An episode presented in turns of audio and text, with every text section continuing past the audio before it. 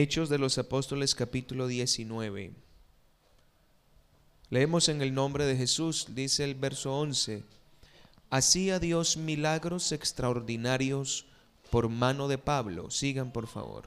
De tal manera que aún se llevaban a los enfermos los paños o delantales de su cuerpo, y las enfermedades se iban de ellos, y los espíritus malos salían.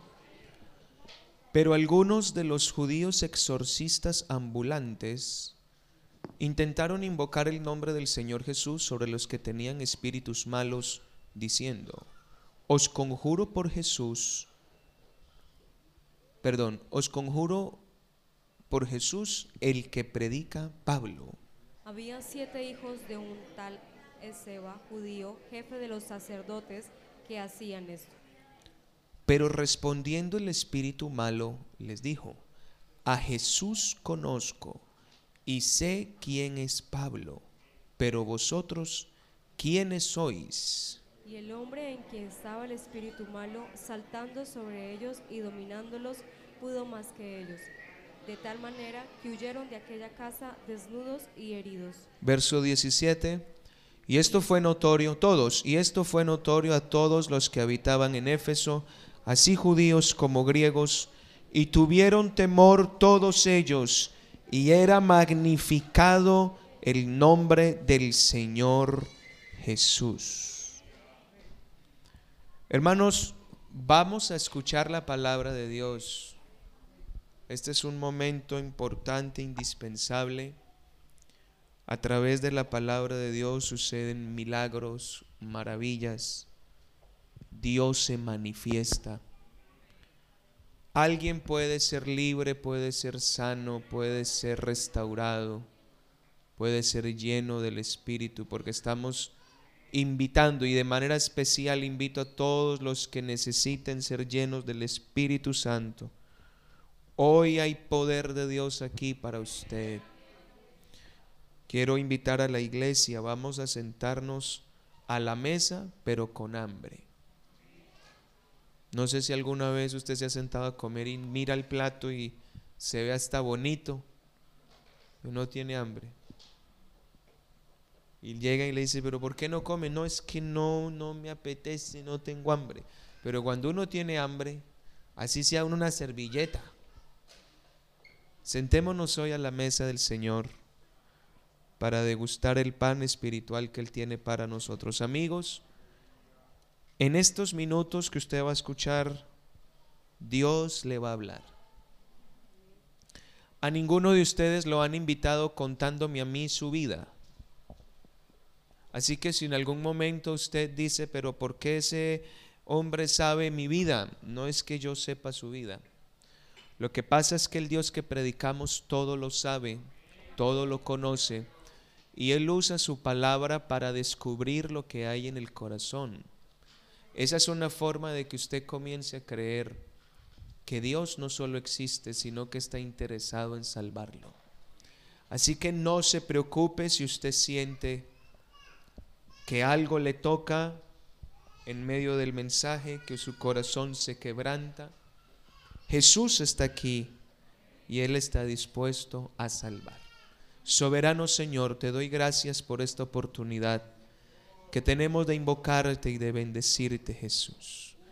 Por favor, Señor, pido que tomes control de mi vida y de mi cuerpo, de mi mente, para transmitir tu palabra, Señor, al corazón necesitado.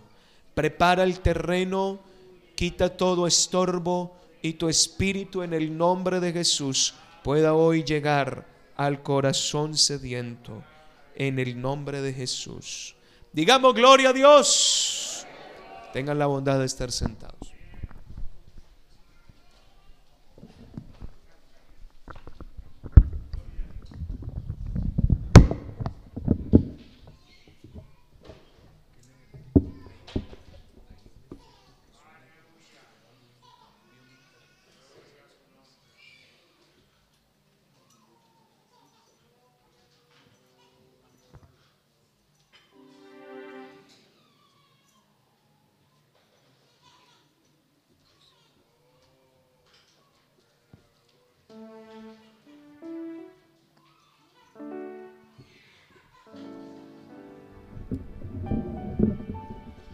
No suelo hacer esto, pero...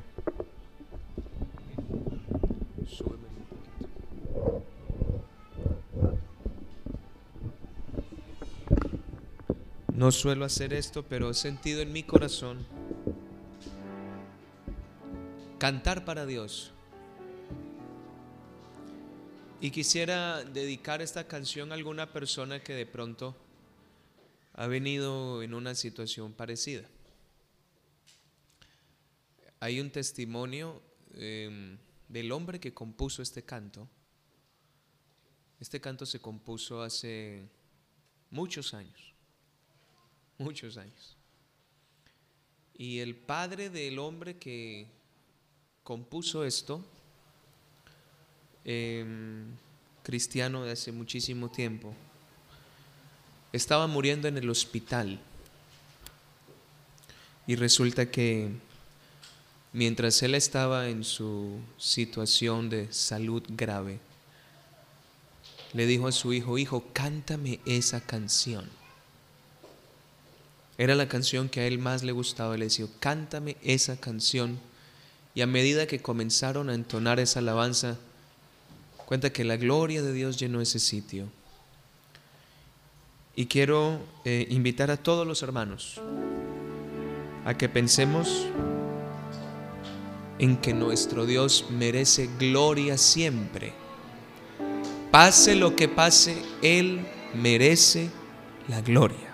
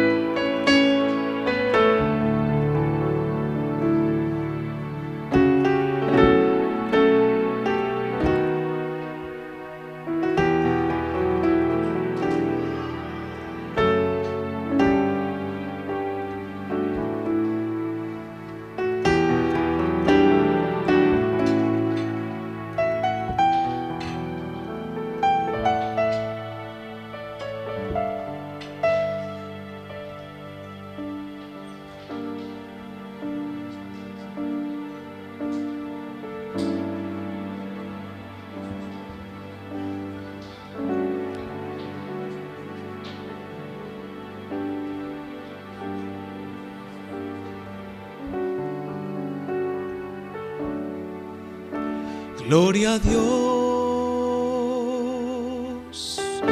porque en medio de sus problemas, gloria a Dios, porque en Cristo hay poder, gloria a Dios. Si te sientes solo para recordarte que esas cadenas ya son rotas cuando le alabas.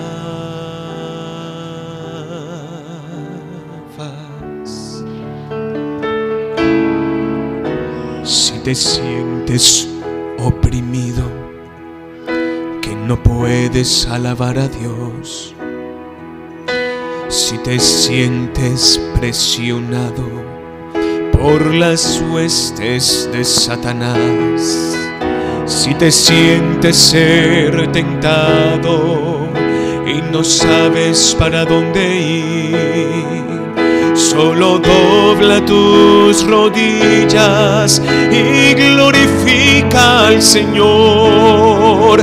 Gloria a Dios, porque en medio de tus problemas, gloria a Dios, porque en Cristo hay poder, gloria a Dios. Si te sientes ser atado, es solo para recordarte que esas cadenas ya son rotas cuando le alabas.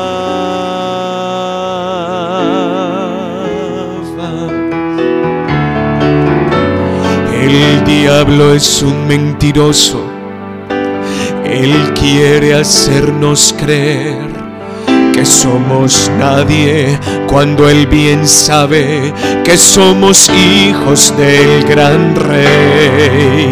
Levanta ya tus manos, que la victoria tuya es. Escucha, el diablo está vencido y la victoria hecha está. Gloria a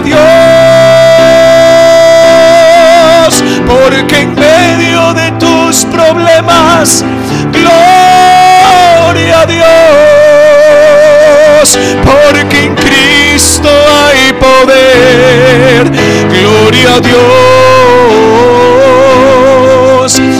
Te sientes ser atado, es solo para recordarte que esas cadenas ya son rotas cuando le alaba. Hay alguien que puede estar luchando con su mente. El diablo es mentiroso. Él quiere hacerte creer que tú eres nadie cuando Él bien sabe que tú eres hijo del gran rey. Y levanta ya tus manos, que la victoria tuya es. El diablo está vencido y la victoria, la victoria ya está. Gloria a Dios, porque medio de tus problemas, gloria a Dios, porque en Cristo hay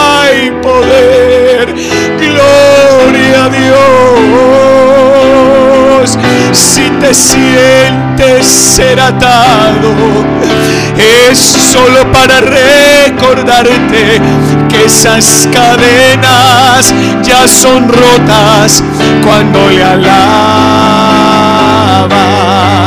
Gloria a Dios, porque en medio de tus problemas, gloria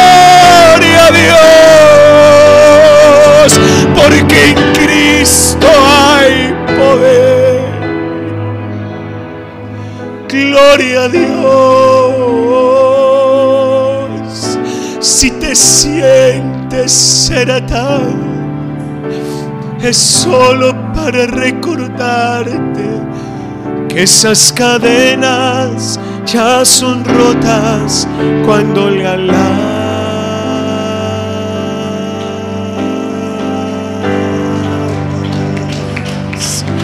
Alguien quiere darle la gloria. La gloria, la gloria, la gloria, la gloria es para Él. La gloria es para ti. Todo el reconocimiento es para ti.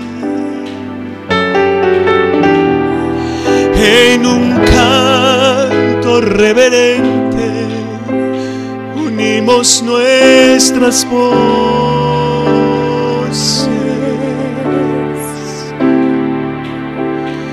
para adorar. Aleluya.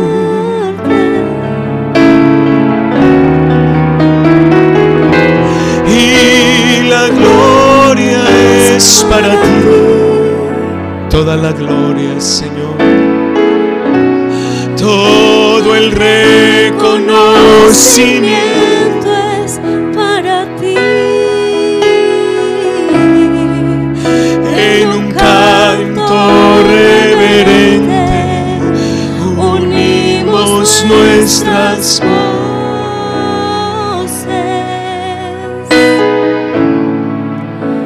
y para adorar. ¿Qué le parece a la iglesia si levanta conmigo su voz? Eres digno, eres digno, oh Cordero, Divino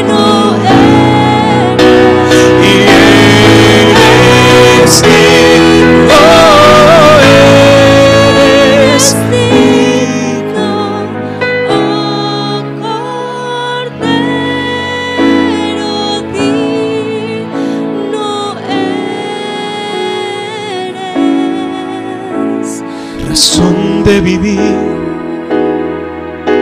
Me diste cuando ya no tenía.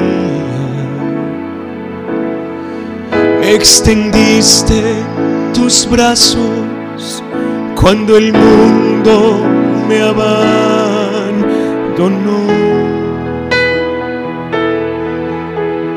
Me diste alegría cuando antes solo había amargura. Me diste amor cuando nadie me quiso amar.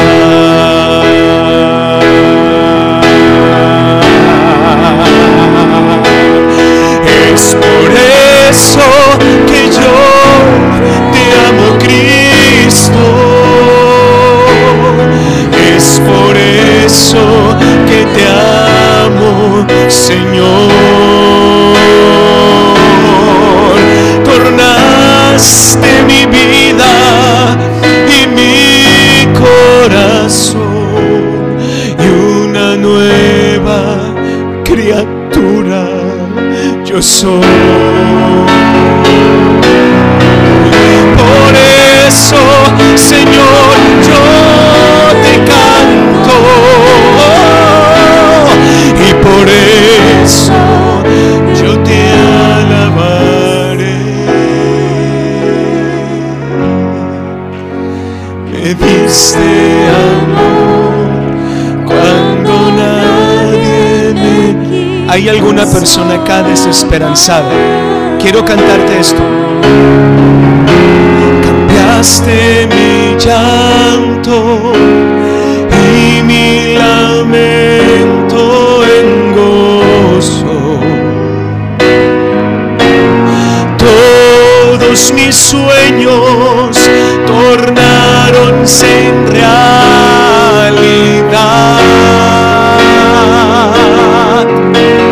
Tú me miraste con ojos de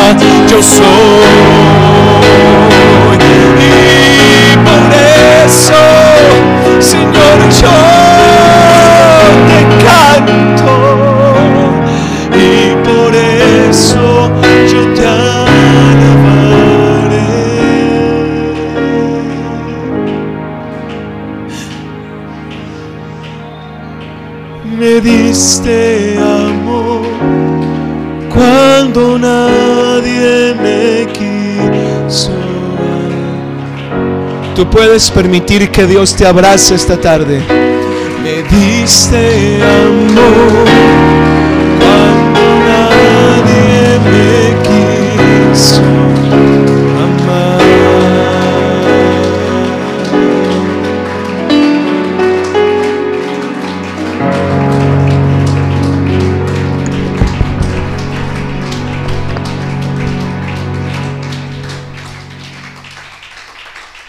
Hay cosas que Dios necesita que se hagan por algún motivo. Hermanos, amigos, Jesús está aquí. No es mentira. Y lo que Él es capaz de hacer cuando alguien abre el corazón. Dios le puede poner la mano encima a alguien y cambiarlo para siempre. Jesús está aquí. Amén. Alguien diga gloria a Dios.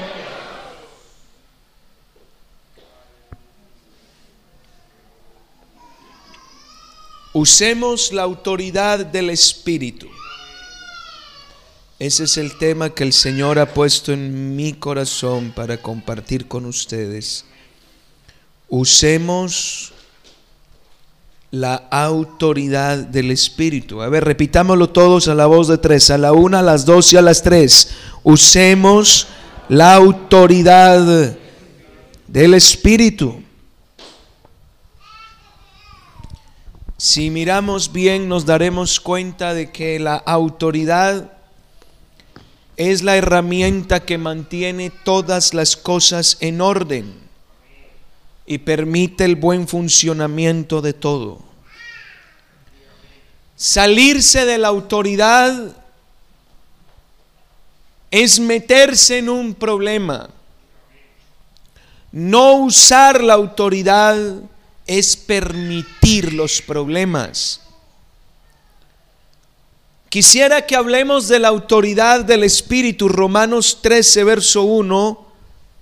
Sométase toda persona a las autoridades superiores porque no hay autoridad sino de parte de Dios, y las que hay por Dios han sido establecidas. La autoridad define una jerarquía. La autoridad deja claro quiénes están por debajo y quiénes están por encima.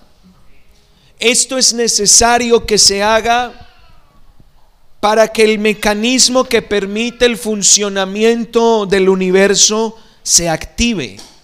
Y ese mecanismo es la obediencia. Sin una jerarquía no hay obediencia, ya que sin ella todas las personas se creerán mejores que los demás, no aceptarán órdenes, ni tampoco cumplirán con su deber. La autoridad tiene un sello y su sello es la obediencia. Sin obediencia no existe la autoridad. La autoridad da órdenes para ordenar el trabajo. Para eso está un jefe en una empresa. Un jefe es una autoridad y da órdenes para los que están por debajo de él no hagan lo que quieran, sino lo que deben hacer. La autoridad señala pautas a seguir y los límites que se tienen que respetar. Pero también la autoridad quita de en medio el desorden. La autoridad tiene la capacidad de sacar de en medio todo aquello que trate de impedir el buen funcionamiento de la empresa o lo que trate de crear confusión en los límites de trabajo, la autoridad lo saca. La verdadera autoridad siempre será reconocida y obedecida ya que la orden de la autoridad es como un fuego que no se puede sufrir. Déjeme decirle que Dios es la fuente de la autoridad. Hay una máxima autoridad en el universo. Se llama Jesucristo. Dios por sobre todas las cosas. Todas las cosas están por debajo de Dios. No hay nada que esté por encima. Efesios capítulo 1, verso 19 en adelante.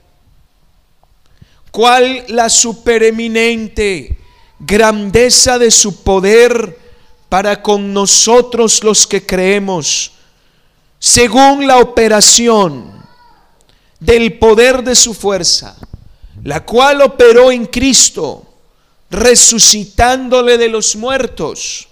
y sentándole a su diestra en los lugares celestiales, escuche esto, sobre algunos principados y autoridad. ¿Qué dice el escritor? Sobre todo. Quiere decir que está por encima. Sobre todo principado y autoridad, poder y señorío.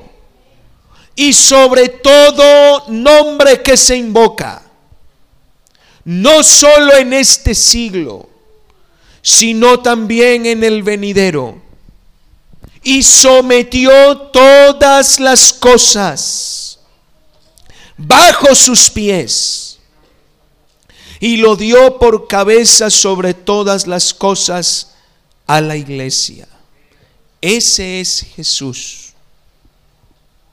Ninguna autoridad lo sobrepasa. Ningún poder, ni señorío, ni gobierno es más grande que Él. Todas las cosas están bajo su dominio. Dios nunca hablará a nadie mirando hacia arriba. Él no tiene a nadie por encima. Cuando la Biblia en Filipenses capítulo 2 dice que Él se humilló a sí mismo eso lo dice porque no había nadie que lo pudiera humillar. Satanás no humilló a Cristo. No tiene cuándo hacerlo. Cristo se humilló. Se despojó a sí mismo. Alabado sea el nombre del Señor.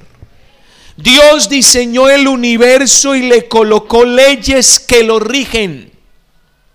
Por lo tanto, toda la creación le debe obediencia absoluta, toda. Salmos capítulo 103, del verso 20 en adelante dice, bendecid a Jehová vosotros sus ángeles, poderosos en fortaleza. Lea y escuche, que ejecutáis su palabra, obedeciendo a la voz de su precepto. Bendecida Jehová vosotros todos sus ejércitos. Hablando del universo y de la creación, ministros suyos que hacéis su voluntad.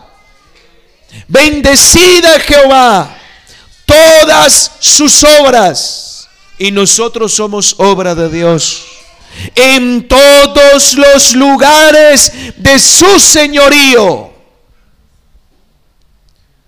Quitar a Jesús de la ecuación del mundo es quitar la autoridad que creó el mundo y la autoridad que lo sostiene. Dígame qué hombre le ha puesto una orden al calendario para saber en qué mes tiene que entrar las estaciones. ¿Qué ser humano ha puesto leyes para indicarle a las plantas y a los árboles cuándo tienen que dar fruto? Dígame quién le ha puesto límites al mar para que no se salga de su sitio. No hay ley humana capaz de hacer eso. El mundo se sostiene porque hay una autoridad suprema que a la voz suya toda la creación tiene que obedecer. Diga gloria a Dios. La autoridad que viene de Dios se manifiesta en dos planos diferentes. El plano humano y el plano espiritual. Ambas autoridades son de Dios. Repito, pero se manifiestan en dos naturalezas o dimensiones diferentes. La dimensión humana y la dimensión espiritual. Hablando de la dimensión humana, Dios la da a los hombres para dar orden y estructura a la sociedad. Si usted ve una persona con uniforme, con un gorro y una placa aquí, parado en la mitad de la carretera, con una linterna en la mano. Eso me pasó hace la semana pasada, hace dos semanas que los fui a recoger. En toda la entrada del pueblo había una patrulla de guardia civil y estaban parando a la gente. Lo que pasa es que como me vieron así de guapo me hicieron pasar. Pero ¿y si le hacen así? ¿Usted qué tiene que hacer? ¿Será o no será una autoridad? La autoridad demanda obediencia y eso no se discute. Si usted ve a un juez con su toga que entra al estrado, lo primero que dice el policía que es, pónganse de pie. Está entrando su señoría, fulano de tal. El golpe de ese señor en el estrado es más que un golpe. Autoridad.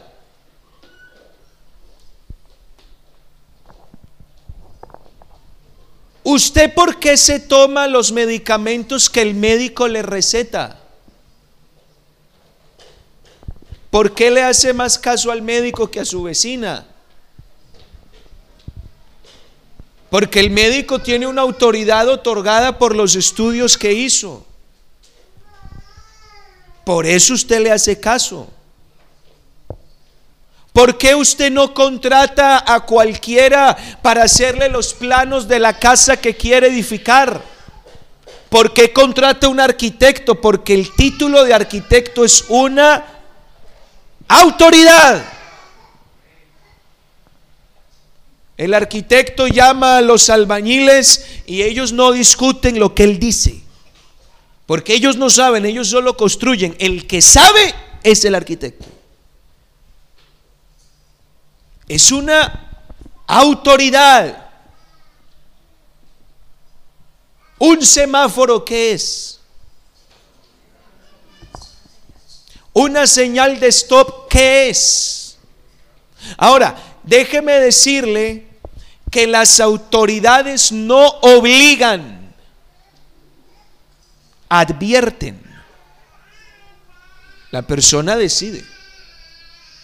Pero mire lo que dice Romanos 13, verso 2. El que se opone a la autoridad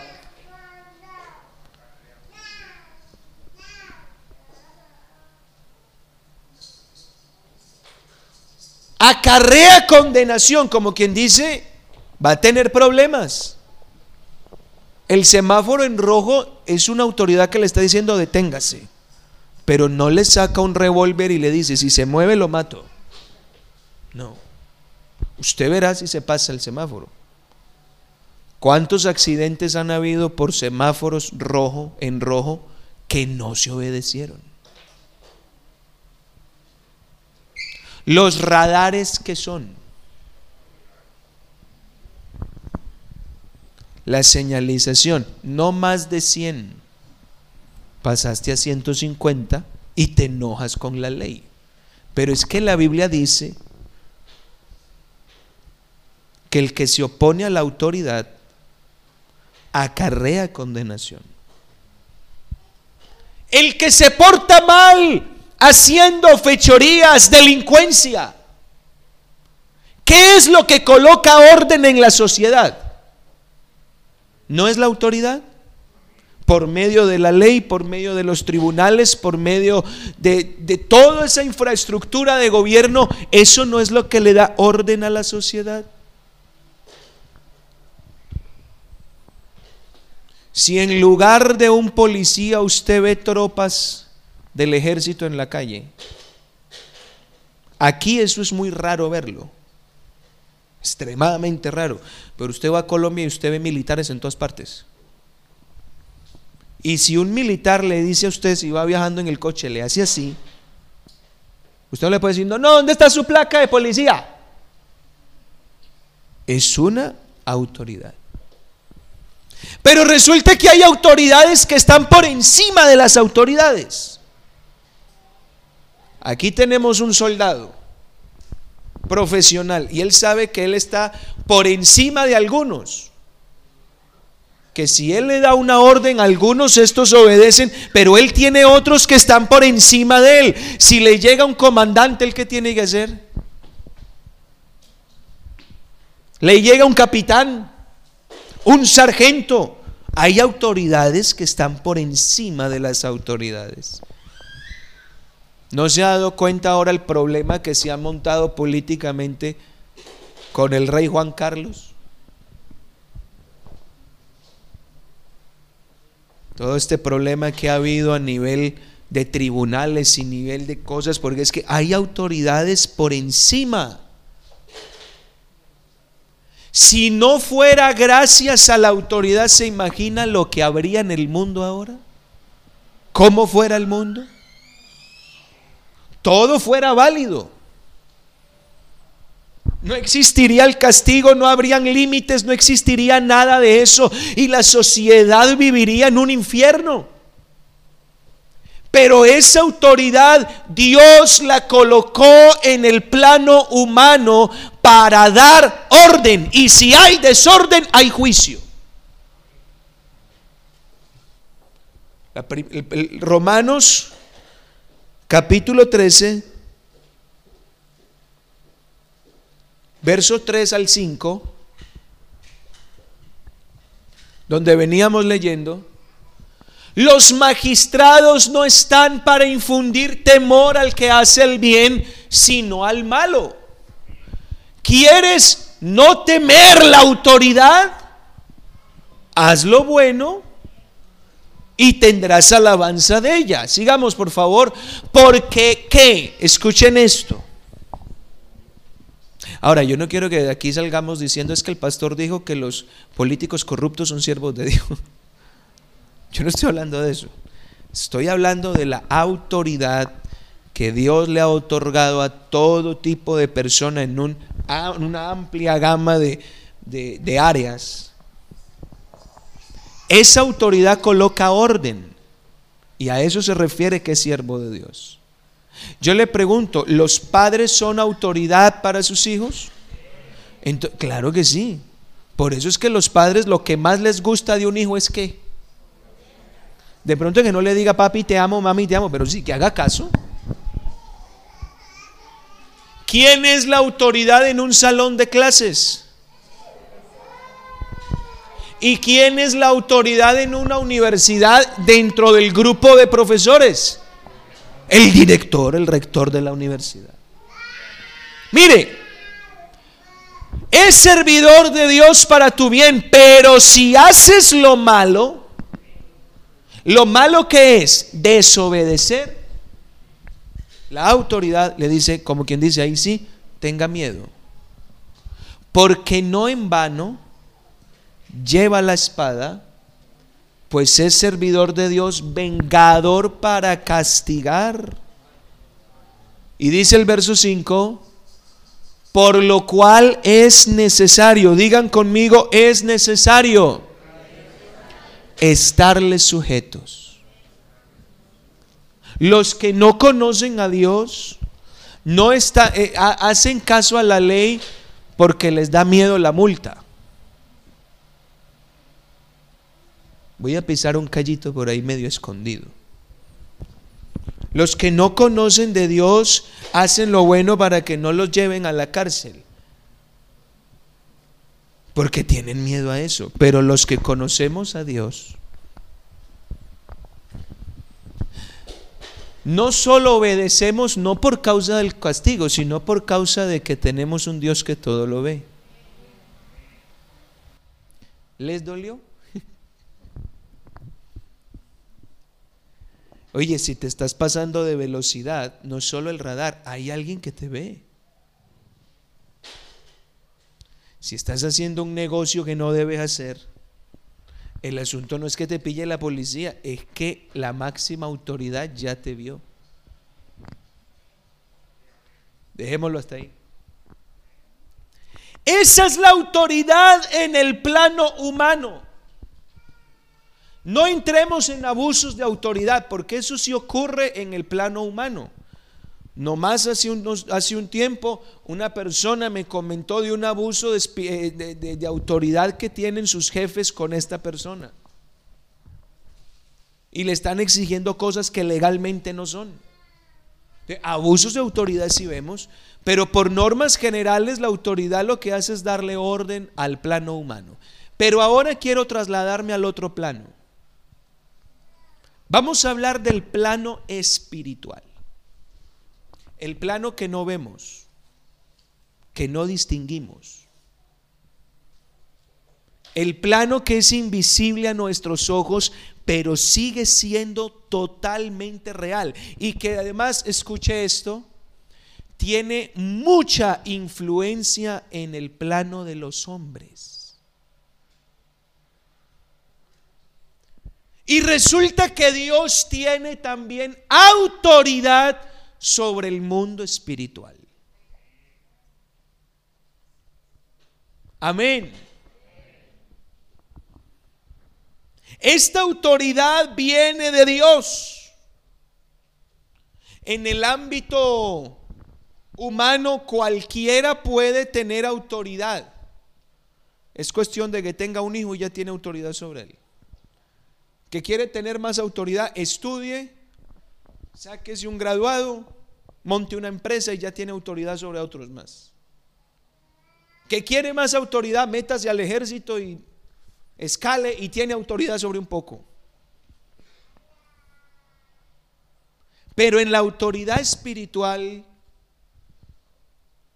Dios también necesita darla a ciertas personas con el propósito de que aún siendo humanos operen en el ámbito espiritual. Esto es muy distinto al espiritismo. Yo fui pastor de, eh, en las Rosas de Madrid Camada, donde hace varios años, y a la iglesia me llegó un señor que la primera vez que vino me armó tremendo alboroto en el culto. Él se fue y como a los tres meses regresó. Entonces, yo lo saludé, le dije, ven, siéntate conmigo, hablemos. Y el hombre me dijo, pastor, Dios a mí no me ama. ¿Y por qué dices eso? Es que yo soy muy malo. Yo soy tan malo que para mí no hay perdón. Y yo, bueno, pero ¿por qué dices que eres tan... Pastor, yo trabajo con muertos.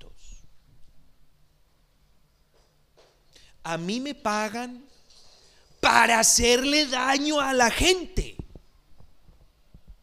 Y yo les hago sus conjuros y les hago sus cosas y yo soy muy malo.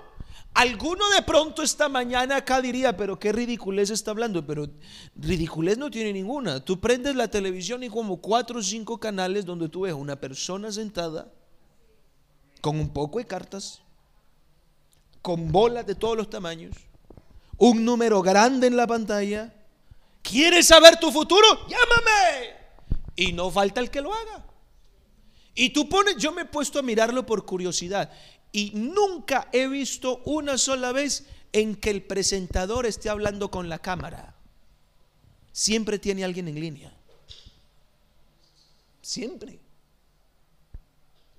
¿Y cómo me va a ir con mi matrimonio? ¿Y será que aquí, porque la gente sabe que hay un ambiente espiritual que es real? Fui pastor en Sevilla hace algunos años atrás y resulta y pasa que el barrio donde yo vivía, me vine a enterar de eso después, pasó algo raro una noche. Yo no había caído en cuenta hasta que mi esposa me despertó comenzaron unos perros a aullar. Toda la noche esos dichosos perros, ¡uh! no ladraban, aullaban. Y ya me tenían tan cansado que me levanté, invoqué el nombre de Jesús. Hay poder en el nombre del Señor. Me levanté, se callaron inmediatamente y me acosté. Luego me entero yo de que ese barrio es uno de los barrios donde se practica la santería más fuerte en toda la ciudad. Iba yo caminando un día por ahí, iba en dirección al banco y pasé por una tienda dedicada a la venta de cosas para brujería y santería. Eso sí me llamó la atención porque yo dije, oye, eso en, nuestros países latinos es como más normal verlo. Hermano querido, jamás me imaginé que en Europa, España, en África se ve mucho eso. En Latinoamérica se ve así. Pregúntele a un venezolano sobre eso y verá. A un brasilero, a un africano. Pero es increíble cómo en España eso se ha metido tanto. Y yo, me, yo, es que he sido toda la vida muy curioso. Me asomé por la, por la vitrina para ver qué tenían. Muñecos de todas las formas. Sí, mi esposa es testigo, hermano.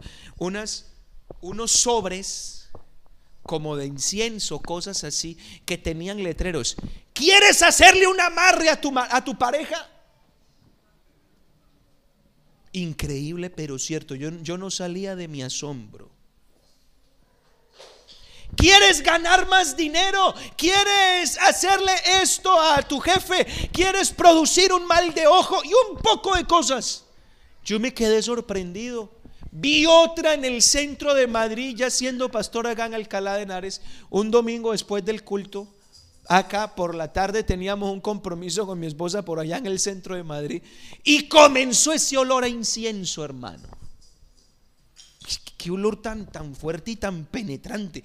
Claro, resulta que al lado de donde yo estaba, otra tienda de esas. No nos vayamos muy lejos, yo no creo en eso. Ah, pero si has mirado el horóscopo. Ah. ¿Y qué signo eres? Ah, no, yo soy escorpión. Sagitario, Géminis, vea, me los aprendí toditos. Cáncer, yo, yo, yo eso sí me pareció tan curioso. ¿Cómo es posible que un signo del zodiaco tenga el nombre de una enfermedad mortal? Y para colmo cae en la fecha de mi cumpleaños. Julio, entonces yo diría, entonces yo qué? Sí, mano, eso me causó mucha gracia. Y yo veía a mis compañeritas, hermano, 12, 13, 14 años comprando las revistas de Bravo en los kioscos para ver el zodiaco. ¿Cómo eso se ha ido metiendo de manera tan... Tú eres Géminis, hoy el chico no te mira.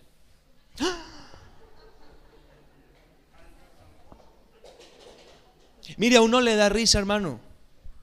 Pero todos estuvimos en ese mundo. Y yo no le voy a poner aquí a decir amén a los que llamaron alguna vez por ese teléfono. A los que se sentaron en una mesa de esas que hay en el Parque del Retiro, que ya saben cuáles son. Los que han ido al Parque del Retiro, yo no sé si ahora, pero hace muchos años atrás, se sentaban ahí con la bola de cristal y las cartas. Estaba evangelizando en Sevilla con mi mujer. Y resulta que habían unas señoras gitanas leyendo la mano a la gente. Venga, le leo la mano, pero con el acento sevillano. Eso fue en toda la, vía peatonal grande que hay en Sevilla. Y regalaban disque hojitas de romero. ¿Cuál romero? Eso ahora las arrancaban de un pino, las pillamos arrancándolas de un pino y diciendo a la gente que era romero. Entonces yo me fui hasta la esquina, mi esposa se quedó por acá. Entonces cuando voy de regreso y me la encuentro, mi mujer me dice, amor, mire que esas mujeres vinieron que a leerme la mano. Y ¿tú qué le dijiste? Dije, no, no, que respete que yo soy hija de Dios. Ah. Y yo me quedé con la esta. Yo quiero que me lean la mano. Sí, porque mi intención era, ¿me vas a leer la mano? Venga, léamela. Y después yo le dije, venga, yo se la leo a usted. Y tenía la intención de decirle, arrepiéntese que esto es pecado, Cristo la ama. Tenía toda la intención de decir, pero cuando se me va acercando la chica, oye, guapo, Ahí sí no habían demonios, hermano. Ahí sí había visión de verdad. Guapo, ven, te leo la mano. Y le dice la hija que está atrás, le pega un grito que se escuchó en toda la calle. Mamá, ese no, que es cristiano. La gente, hermanos, está metida en eso. La gente está metida en esa realidad. Hay una realidad espiritual que tiene atada a la gente. Fui pastor de un hombre, hermanos. Fui pastor de un hombre que en un culto se le manifestó un demonio, la cosa más horrible. Y resulta que después que oramos por él, el hombre quedó como angustiado. Fuimos a visitarlo y él temblaba. Resulta que había una mujer que comenzó a ir a la iglesia, que se enamoró de él, se enamoró de él, y esta mujer tenía prácticas raras.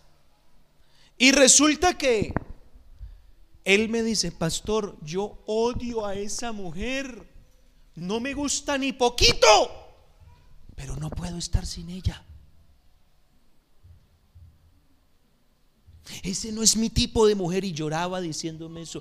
Pero es que no puedo estar sin ella. Y él me mostraba las fotos de las cosas raras y extrañas que pasaban en la casa de él. Hermano, hay un ambiente espiritual que toda la vida ha acechado al hombre. Toda la vida. Y el hombre es víctima de eso y no lo sabe. No me lleve a un psicólogo, a ese muchacho que es que tiene, tengo pensamientos de suicidio. Es que escucho una voz que me dice, tírate allá abajo. ¿Tú crees que eso es natural, que nazca de un cerebro natural? Tú me dirás a mí lo que quieras. Eso no es normal. Nadie te quiere, todos te odian, termínelo como quiera. Córtate las venas, tómate ese bote de pastillas. Ese mismo muchacho yo comencé a ministrarlo y a hacer, y él me recuerda mucho porque él me cogió rabia. Y él decía que cada que él iba a hacer algo yo lo llamaba. Una vez me dijo, pastor, estaba entrando a un motel con una mujer. Estaba entrando cuando un ring. Y que yo. Y sí, yo lo llamaba mucho. Pastor, yo lo bendiga. Y con la vieja al lado. Yo, amén, Johncito. Va a venir al culto. Le dañaba la fiesta, le dañaba el paseo. Una vez lo llamé con un cinturón agarrado al cuello. Estaba a punto de matarse. Y ring. Y hay gente que dice, y yo es que quiero matarme y no he podido matarme y no sé por qué no puedo matarme. Hay una simple razón. Hay un Dios en el cielo y en la tierra que ama al hombre por sobre todas las cosas y va a buscar la manera de que le conozca. Por eso Él mete la mano. Ese aplauso para Dios en esta mañana.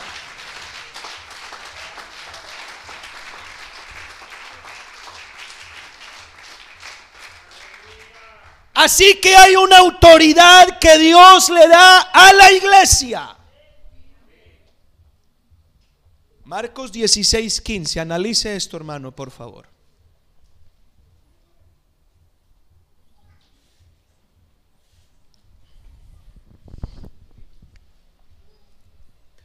En adelante. Y yo quiero que usted lea conmigo como para que no se aburra. Amén. A mí no me gusta que la gente se aburra en la predicación. Había un hombre que iba a las Rosas allá en Madrid. Y ese hombre le encantaba ir a escuchar la prédica y decía, pastor, ¿para qué gastan tanto tiempo cantando? Haga un culto solo de prédica. Y como yo toda la vida he predicado tan cortito, hermano. Qué pecado el que haga como con Quiero que lean conmigo, por favor, de aquí en adelante. Y les dijo, Id por todo el mundo, lean conmigo, id por todo el mundo y predicad el Evangelio a toda criatura. El que creyere y fuere bautizado será salvo, pero el que no creyere, deténgamelo ahí. La primera pregunta es, ¿Para qué se necesita la autoridad espiritual? Así que quiero que todos, tanto cristianos como no cristianos en esta mañana, que están visitando, entiendan esto. Jesucristo vino al mundo con un propósito. Jesucristo no es nada menos que el mismo Dios creador de todas las cosas, que apareció en el tiempo y en el espacio como un ser humano como tú y como yo. Ese es Jesús. Un hombre de carne y hueso, pero que no, no dejó de ser el Dios todopoderoso que ha sido desde el principio. Te voy a contar para qué vino. Juan capítulo 1 dice así. En el mundo estaba, perdón, en el principio. Juan capítulo 1, verso 1. En el principio era el verbo, el verbo era con Dios y el verbo era con y el verbo era Dios. Este era en el principio con Dios. Todas las cosas por él fueron hechas y sin él nada de lo que ha sido hecho fue hecho. En él estaba la vida. Oiga bien, en él, ¿en quién? En Jesús. En Jesús. No en los batidos que te haces para rebajar peso. Gloria a Dios por lo que estamos pasaditos o lo que estamos quedaditos. Pero la vida no está en eso. ¿A cuántos mató el COVID jóvenes sin ninguna patología? No estoy en contra del ejercicio, gloria a Dios, está bien. Pero eso no es la vida. La Biblia dice que en Jesús estaba la vida. Oiga bien. Y la vida era la luz de los hombres. Verso siguiente, hermanos, tan amable. La luz en las tinieblas. Cuando hablemos de la luz, estamos hablando de Jesús. En las tinieblas resplandece. Y las tinieblas no lo pudieron apagar. A belleza de luz. ¿eh? Hubo un hombre enviado de Dios llamado Juan, siguiente texto. Este vino para decir y para dar testimonio de la luz, del testimonio de Jesús, a fin de que todos... Verso siguiente. Juan no era la luz, vino para dar testimonio de quien verdaderamente es la luz.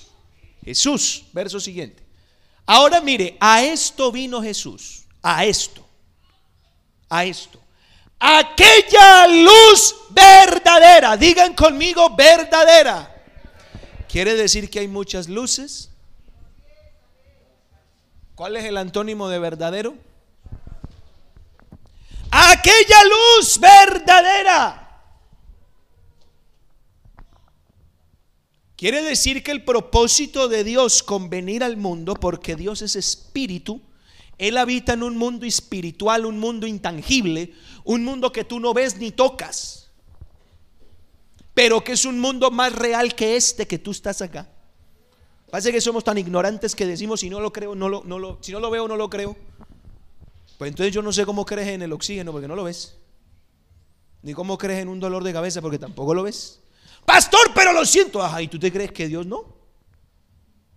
¿Tú crees que Dios siendo todopoderoso no tiene capacidad de que tú lo sientas? Oye, Dios no es tan chiquitico. Se me salió el costeño de mi mujer.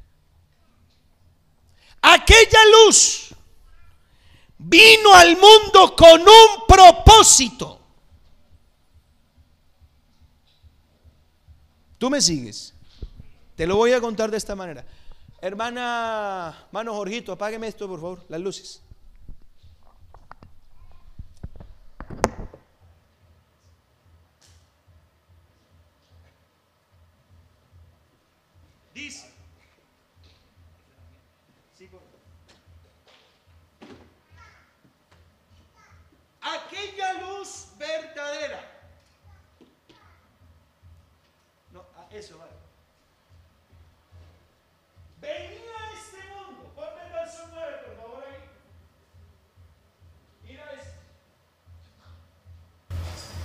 propósito de esta luz, que en principio lo único que se veía era lo que nació en Belén. Pero el propósito de esta luz era ese. Alumbrar a todo. Ella es del África, pero él es europeo. Ella es de Sudamérica y habla portugués. Si es más colombiano, que sabe más amor. Y estos de acá son de una región del Ecuador con otra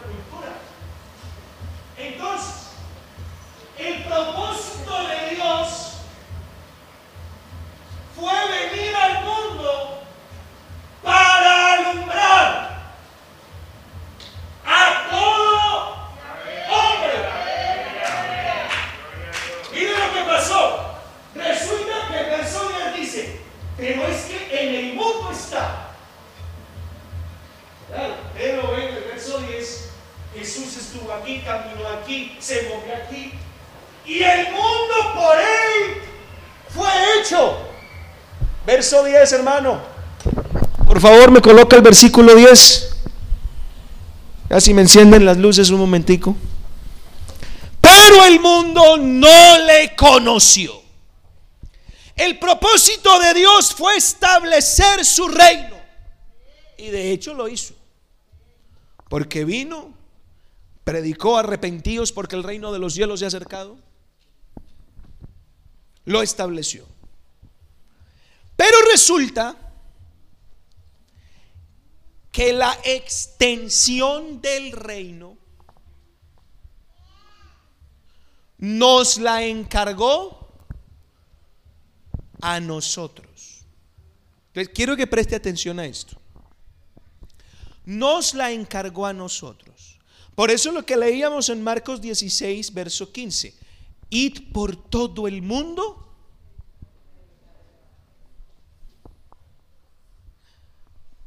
Mire, se lo voy a demostrar así de fácil. Le voy a explicar qué es lo que pasa con esto de la de, de la extensión del reino. A las personas que voy a llamar, por favor, tengan su, su teléfono con linterna. Apáguenme otra vez la luz, hermano, por favor. Jorgito, si tiene linterna, téngala ahí, por favor. Voy a pedir el favor por allá a Manolito, ¿tiene el teléfono con linterna? Téngala preparada. Voy a pedirle el favor a Gina, ¿tienes teléfono con linterna? Listo.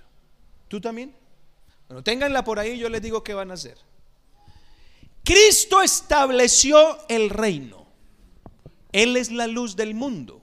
O sea que la luz se encendió cuando Cristo vino. Pero resulta que el propósito de Dios es que el reino se expanda. Vengan las personas que les dije, vengan hasta acá, por favor. Las personas que les dije con su. No tiene, Jorgito, no pasa nada. Pero le voy a decir el favor a, a José, ¿tienes teléfono con linterna? Venga, pase, por favor. Vengan, vengan, vengan hasta acá, por favor. Resulta que cuando el hombre se encuentra con Cristo, acérquense aquí un poquito más cerquita. No se hagan por allá, que no voy a orar por ustedes, lo necesito acá. La luz de Dios los ilumina. Enciendan sus lámparas. En el momento en que la luz de Dios los ilumina, la vida de ellos dejó de estar a oscuras. Entonces Jesús les dice, Marcos capítulo 16, verso 15, les encargó la extensión del reino, porque la fundar el reino ya se hizo, ahora lo vamos a extender. Y les dijo, id a ellos. Ahora, uno por allá, otro por acá, otro por acá y otro por atrás. Muévanse muchachos. Id por todo el mundo y es, a esto se le llama extender el reino. Ahora, mano Fiber, deténgase ahí. Alúmbreme a la hermana Eli. Hermana Eli, ¿tiene teléfono con linterna? Préndala. Gina, búsqueme ahí a, a Jorman y alúmbrelo y que prenda la cámara. Manolito, póngale aquí a la hermana Paula y que prenda la cámara. José, venga hacia por acá y a, a Jason y que me prenda, que prenda la linterna. Entonces, si usted observa y mire hacia atrás, por favor, todos los que ya son. El reino comienza a extenderse. Ahora bien, voy a pedirle el favor a los que acaban de prender su camarita. Pónganse de pie y busquen a otra persona y al que toquen que encienda su lámpara. Muévanse, por favor. Háganme ese favor. Al que toquen, al que toquen, por ahí. Si tiene lamparita, enciéndala. Quiero mostrarle algo.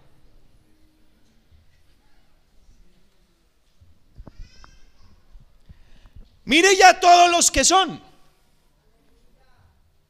Eso se llama la extensión del reino. Ahora le voy a pedir a todos los que tienen lamparitas, muévanse a tocar a otro. Al que toquen, por favor, encienda la lamparita.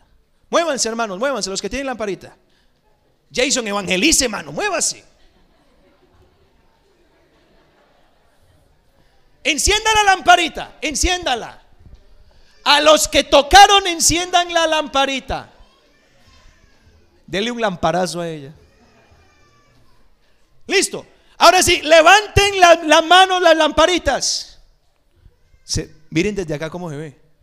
Ahora, los que no las tienen, por favor, si quieren ponerse de pie y mirar cómo se ve. Si quieren ponerse de pie y mirar cómo se ve. Se ve impre ¿Alguno quiere venir hasta aquí adelante para que vea cómo se ve? Pueden hacerlo si quieren venir para que vea. Quiero que vea, quiero que vea cómo se ve. Después de estar todo oscuro, mire cómo se ve. Y dice, esto fue lo que Jesús dijo, id por todo el mundo y... Bonito, ¿cierto? Se ve impresionante. Ahora sí, siéntense todos, vamos a encender las luces. Gracias por la Jesús está aquí, hermanos. Pero resulta que se necesita una autoridad espiritual para que esto se haga. Le voy a explicar por qué. Mire lo que dice el verso 17 en adelante. Porque para que esto pueda suceder, dice, que tienen estas personas que van a, promover el reino, dice que les seguirán algunas señales. En mi nombre echarán qué? ¿En mi nombre qué? Hablarán nuevas lenguas. Ahora mire la cantidad de oposiciones espirituales al que se enfrenta una persona que está extendiendo el reino. Sigan, por favor tomarán en las manos. O sea que hay serpientes, hay demonios. Si bebieren cosa mortífera, o sea que habrán enemigos que intentarán hacer daño. Sobre los enfermos pondrán sus manos y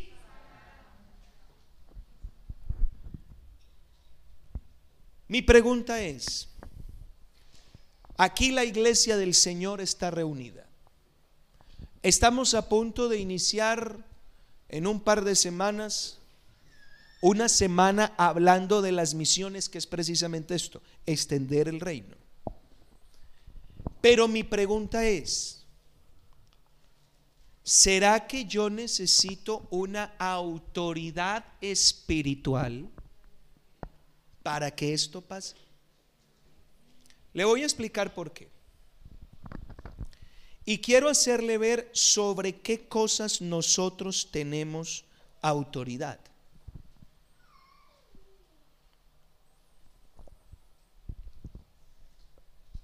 Y, ahí es donde venía hablando al principio para que ustedes sepan, vea, estaba leyendo un libro que su primer capítulo me pareció supremamente extraño. El primer capítulo es como una escena de una obra de teatro y dice que en una sala está Satanás dando vueltas, allá para acá y allá para acá, preocupado. Y dice, tráiganme aquí a todos los gobernantes. Y se presentan delante de él todos los demonios que gobiernan las regiones del país, de todo el mundo. Presenten informes. Entonces dice uno de la región X, de alguna parte de la tierra, mi Señor, nos ha ido bien. Resulta que intentaron venir dos misioneros de ese nombre. Y por allá un demonio les grita, le dice, no se le ocurra decir ese nombre aquí.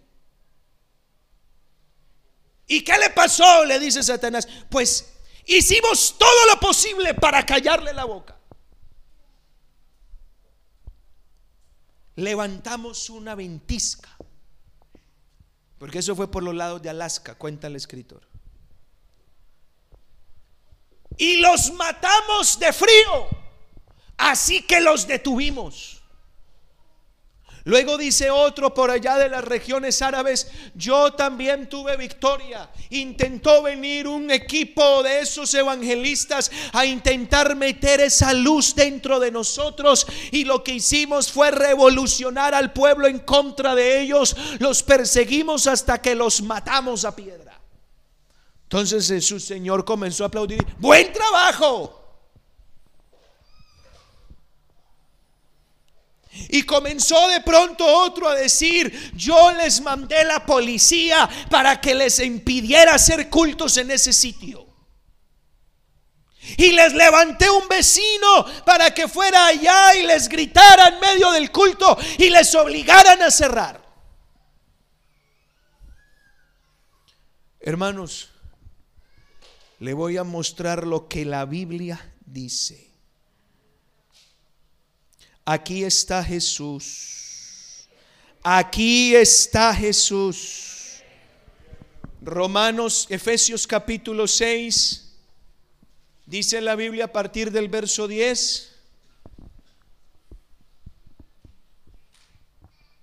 Efesios capítulo 6. Por lo demás, hermanos míos, fortaleceos en el Señor y en el poder de su fuerza. Verso siguiente. Vestidos de toda la armadura de Dios para que podáis estar firmes contra las acechanzas del diablo. Verso siguiente. Y aquí es donde vamos. No tenemos lucha. Quiero hablarle hoy a la iglesia del Señor. No tenemos lucha contra sangre y carne Escuche el gobierno y el orden en el que las huestes espirituales están.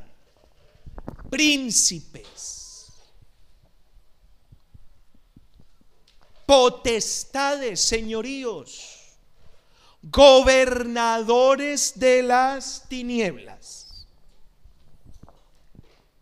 Entonces, se lo voy a representar de esta manera. Póngame aquí adelante. Háblalo. Arito, póngase a este lado.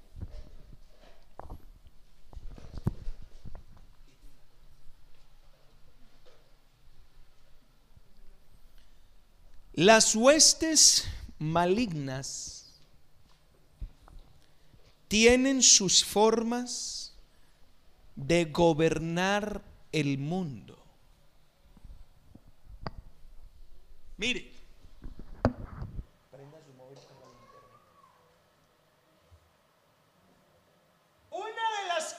que hace es utilizar filosofías para cerrarle los ojos a la persona y hacerle creer cualquier cosa. Dios no existe, Dios no es verdad. Cualquier clase de religión, cualquier clase de cosa, y eso es una hueste espiritual que lo que hace es tener así al ser humano.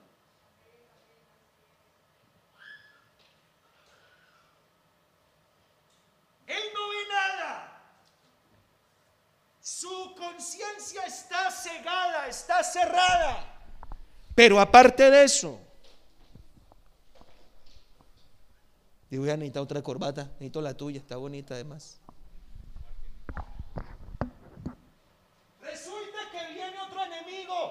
Llamado carne y pecado.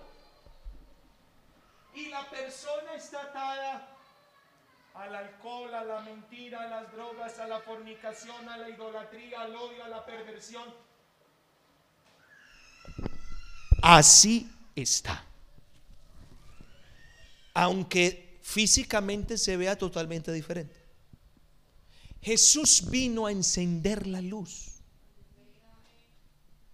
Pero resulta que aunque él físicamente tenga luz acá, la realidad de él, Cristal, ¿me ayude por favor? ¿Me apagas ahí? ¿Es tan amable? La realidad de él es que está a oscuras. No ve. No puede moverse. ¿Cuántas veces ha intentado él ser libre de lo que hace? ¿Cuántas veces ha intentado él perdonar y no puede perdonar? ¿Cuántas veces ha intentado él ser libre de, la fornicación, ser libre de la pornografía, ser libre de todas esas cosas, ser, libre del robo? Hay incluso personas que vienen a nuestros templos. Me quedé sorprendido una vez que lo dije en la iglesia donde yo estaba pastoreando. ¿Recuerdan el joven que le dije que le gustaría un culto solo de predicación? Pues un día estaba sentado y yo dije, hay personas que todavía están atadas al robo. Y yo, yo dije dentro de mí, pues ¿para qué digo esto si aquí no hay ladrones? El muchacho quería esconderse porque luego me cuenta que él era de los que entraba a un supermercado y no tenía necesidad de coger. Entró a una juguetería y cogió un Mickey Mouse y se lo embolsó para su hija. Era algo tan normal para él. Le daban vueltos de más y no los devolvía.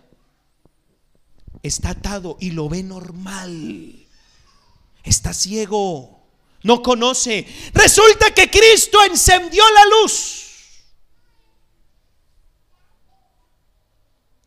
Y el propósito de Él es que esta luz llegue aquí. Pero ahora bien, resulta que este cristiano tiene retos se tiene que enfrentar con huestes, principados, se tiene que enfrentar con un montón de cosas que giran en torno de la cabeza de él. Entonces, como hablábamos de la autoridad, este hombre tiene que tener una autoridad espiritual para operar en el ambiente espiritual para que esto a este se le caiga y esto se le caiga. Y vea esta luz que no ve. Yo no sé cuántos amigos de los que están acá alguna vez los invitaron a la iglesia y el primer pensamiento que llegó es, no, hombre, qué pereza. Ir a sentarme allá a escuchar ese flaco hablar que aparte habla largo. ¿No te das cuenta que hay influencias que están evitando que tú veas esta luz y escuches ese mensaje? ¿Me están siguiendo? ¿Están conmigo, hermanos? Pero fue por eso que el Señor decidió a todos los que tienen la luz del Evangelio, escúchame bien, a ver si hermano Mauricio es tan amable y me, y me trae un cuchillo de la cocina.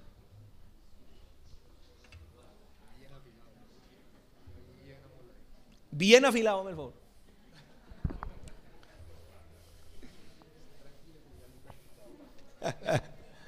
Cualquier cosa llamamos al, al Samur. Él está cayendo. No, no, no.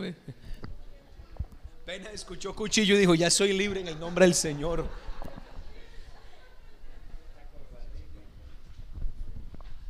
Le aprieto aquí bien. Venga, mano Mauricio. El Señor decidió darle a esta gente llamada iglesia una autoridad. Escuche bien para que vea cómo opera, para que vea cómo opera. Gracias. Resulta que dice la Biblia en Hechos capítulo 1, verso 8, pero recibiréis poder. Amén.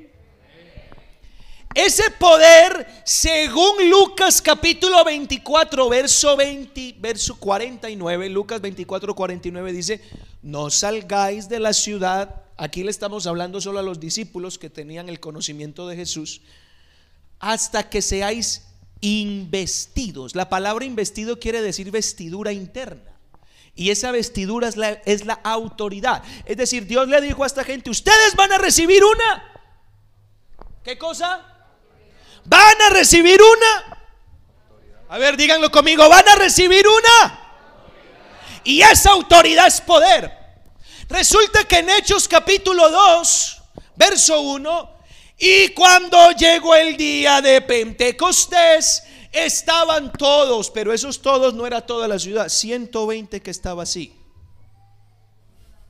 unánimes juntos. Y de repente, dice la Biblia, vino del cielo como un estruendo de un viento recio que soplaba, el cual llenó toda la casa donde estos estaban sentados.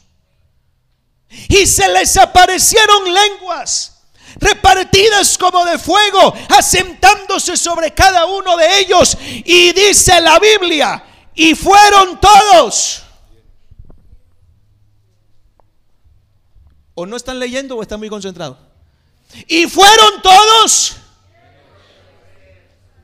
Oiga, mire para que vea cómo opera.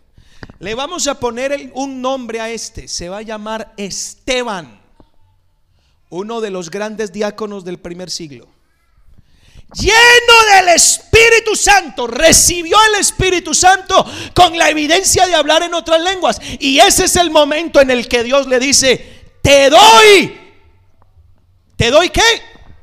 A ver, repítalo conmigo, ¿te doy qué? Repítalo, ¿te doy qué? Ahora la pregunta es, Lucas 10, 19. Resulta que Dios le va a explicar hoy a usted sobre qué le quiere dar autoridad. Lucas 10, 19. He aquí, os doy potestad.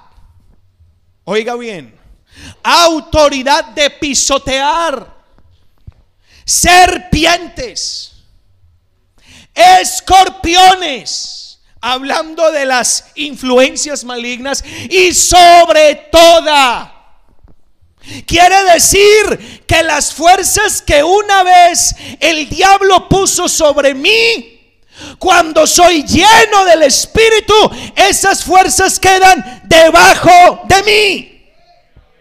¿Me están escuchando, hermanos? Esas fuerzas quedan completamente debajo de mí. Y le voy a decir algo más. Una persona recibe autoridad en público. ¿O no, hermano Mauricio? Cuando van a ascender a alguien en un cargo militar, no lo hace solo el, el, general o el coronel con el soldado. Meten toda la tropa. ¿Sabe por qué? Porque ellos tienen que ser testigos. Ahora, la llenura del Espíritu Santo. Cuando una persona recibe el Espíritu Santo. Oiga lo que Dios me hizo entender. Cuando una persona recibe el Espíritu Santo, es un evento público. Pero algunos dirán, pero pastor, yo recibo el Espíritu Santo solo en mi casa. Sí, pero es que esto es una autoridad espiritual. Así que esto es un evento público con la población espiritual. Y es una forma en la que Dios manda llamar a todas las fuerzas malignas. En el momento en que usted está siendo lleno del Espíritu Santo en el momento que usted está hablando en lenguas, en el momento donde está sintiendo lo que está sintiendo, públicamente Dios le da una orden a todas las potestades del infierno, se paran aquí. Y le dice al mundo, se para acá también. Y le dice a la carne, ponga cuidado, que voy a mostrarle a un hombre que va a tener potestad y autoridad sobre todos ustedes. Y ninguno le va a poder contradecir lo que él diga. Y en ese momento en el que usted está recibiendo el Espíritu Santo con la evidencia de hablar en lenguas, es como si públicamente Dios le entrega una autoridad Y todas las huestes malignas les va a tocar agachar la cabeza y decir, ya nos pusieron a otro que nos va a dominar. ¿Hay alguien aquí conmigo esta mañana? Ya me pusieron a otro acá. Y la carne va a decir, ya no tengo autoridad sobre este. Ya lo mando y él me manda a mí. Y ahora llega el mundo y dice, ya no lo puedo controlar. Ah, pero resulta que este, llamado Esteban, entendió la misión. Esto se lo dio para destruir las fuerzas enemigas que atan el corazón. ¿Me entiende? Escuche, capítulo 7 del libro de los Hechos. Cogieron preso a este hombre. Póngamelo ahí, capítulo 7 del libro de los Hechos. Dice la Biblia. Hermanos, yo creo que Jesús está aquí. Yo le pedí al Señor esta mañana inspiración, pero creo que se le fue la mano. Me está dando mucha. Alabado sea el Señor. Gloria a Dios.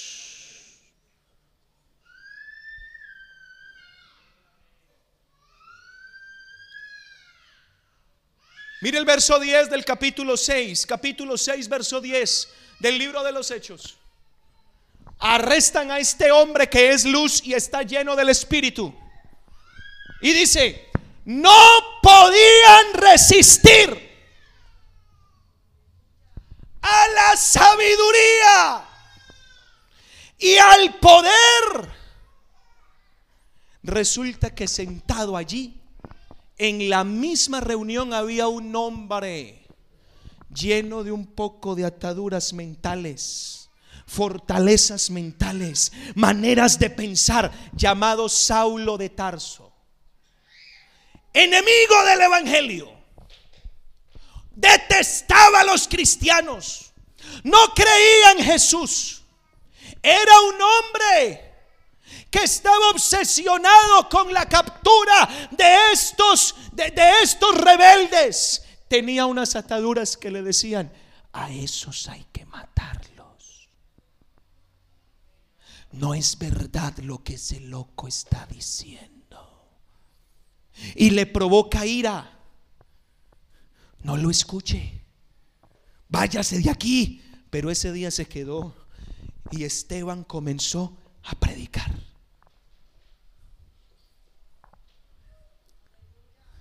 una autoridad que él no veía, pero las huestes espirituales sí conocían. Aleluya. Y resulta que mientras Esteban predicaba, esto se le aflojó a este hombre. Y no se dio cuenta. Mientras Esteban predicaba, Saulo de Tarso comenzó a sentir algo raro y no se daba cuenta. Y resulta que a él, Saulo de Tarso, manda a matar a este hombre. Se murió.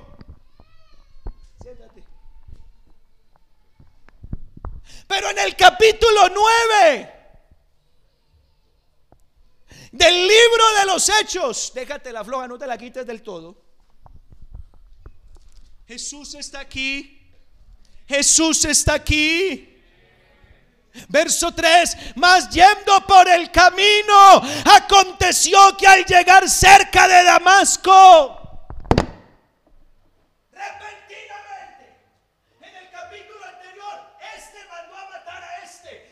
muchos acá que están odiando a su mamá o a su papá o al pastor por ser tan intenso, tanta invitación al culto, tanta predicación, tanta cosa. Pero es que no es usted, son unas fuerzas enemigas que le están intentando tapar los oídos, son unas fuerzas enemigas que están intentando nublar su pensamiento.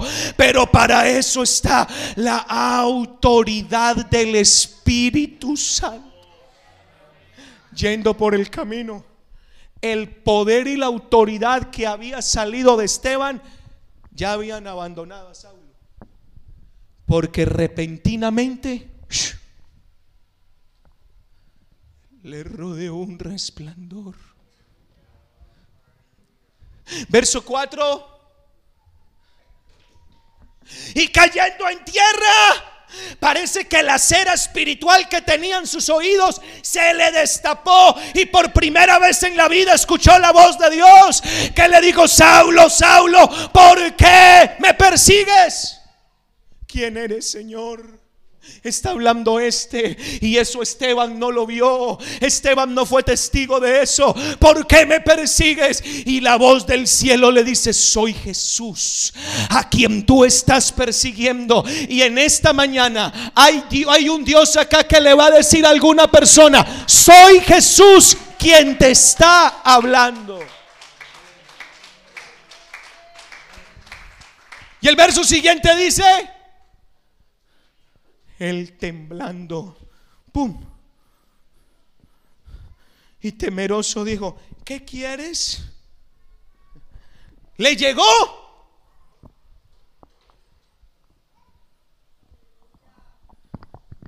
Resulta que llegó el pastor de la iglesia en Damasco, le puso las manos encima y Saulo de Tarso comenzó a hablar en otras lenguas.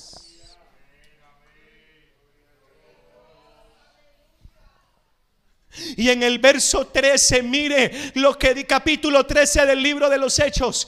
Mire lo que es la autoridad del Espíritu. Capítulo 13 del libro de los Hechos. Capítulo 13. Había entonces en la iglesia que estaba en Antioquía profetas y maestros. Bernabé, Simón, el que se llamaba Níger, Lucio, Manaén y Saulo. Pero ya este no era el mismo del capítulo 8, del capítulo 9, verso siguiente.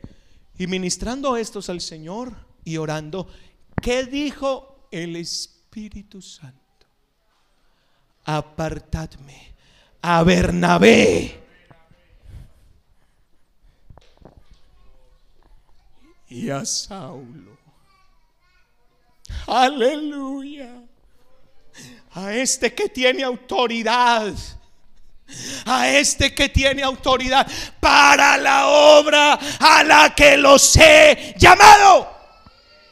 Y por eso llegamos al capítulo 15 del libro de los Hechos, donde ya este hombre entendió que la autoridad que Dios le dio era para extender el reino, para liberar a cautivos y para pasarle la luz a otros. Y mire lo que dice, capítulo 15, capítulo, perdón, 19 de los Hechos. Aleluya, aleluya. Este hombre viajó. Capítulo 19, versículo 11. ¿Están conmigo, hermanos? Hermano Mauricio, venga, por favor.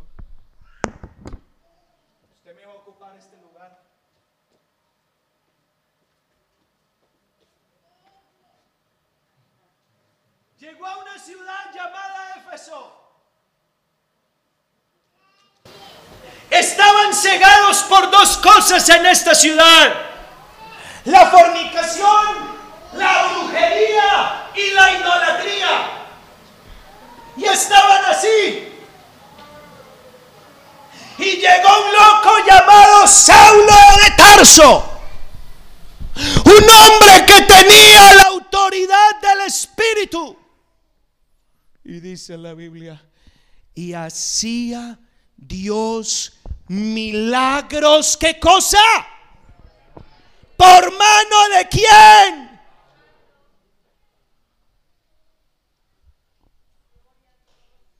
Hay poder en el nombre de Jesús. Por mano de Pablo. Mire lo que dice el verso siguiente. ¿Cómo sería la autoridad que este hombre tenía? Verso, verso anterior, verso eso. Dice que a Pablo le llevaban los enfermos. Y a veces Pablo no alcanzaba a ir a la casa de los enfermos. Escogían un pañuelito de él, un pañuelito acá, un pañuelito del apóstol. Lo sacaban. ¿Y sabe qué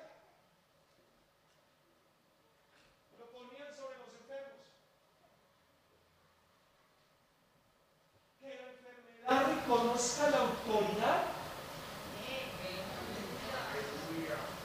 Y ese hombre ni se movía. Traían esos pañuelos sobre gente poseídas por demonios. Salían. Las ataduras se iban porque ellos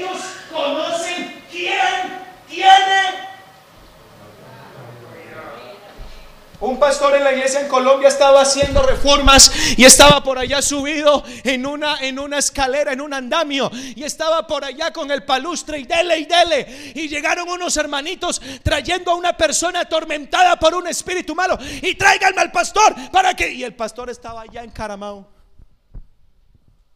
Pastor, que mire qué tal. Y el pastor no me... ¿Sabe qué dijo?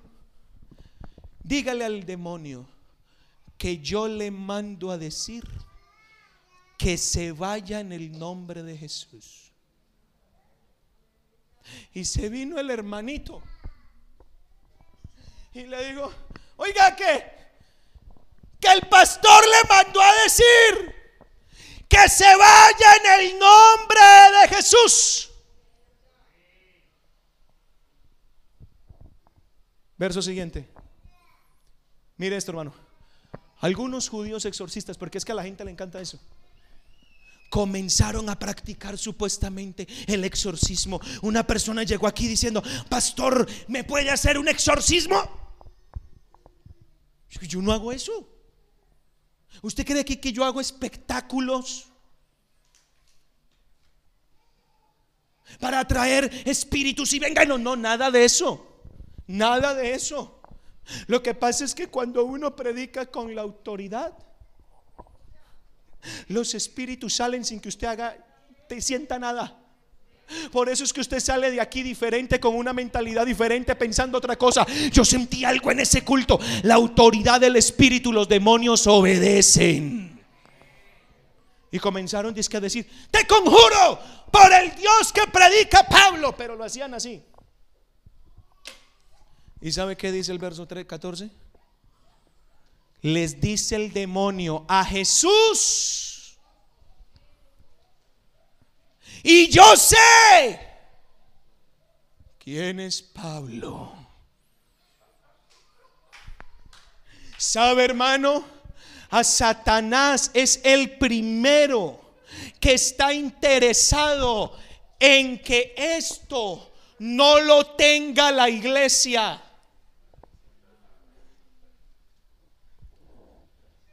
Satanás es el primer interesado en que esto la iglesia no lo tenga. La llenura del Espíritu. No le interesa. Mano Mauricio, desates esto, por favor. Usted me va a cumplir otro papel. Enciéndanme esa luz, por favor, un momentico esta. Venga, mano Mauricio. Voy terminando con esto. Ayúdame acá, por favor. El Espíritu me llevó por otro lado. Porque hoy alguien va a entender el mensaje. Venga, hermano, váyase acá, hermano Mauricio, allí.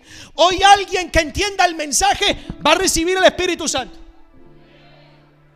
Pero tiene que entender para qué. ¿Por qué será que cuando ese hombre habla sentí algo? Ah, no es mi sabiduría. Cuando tenía siete años, tenía un polo verde, me quedé dormido en el culto.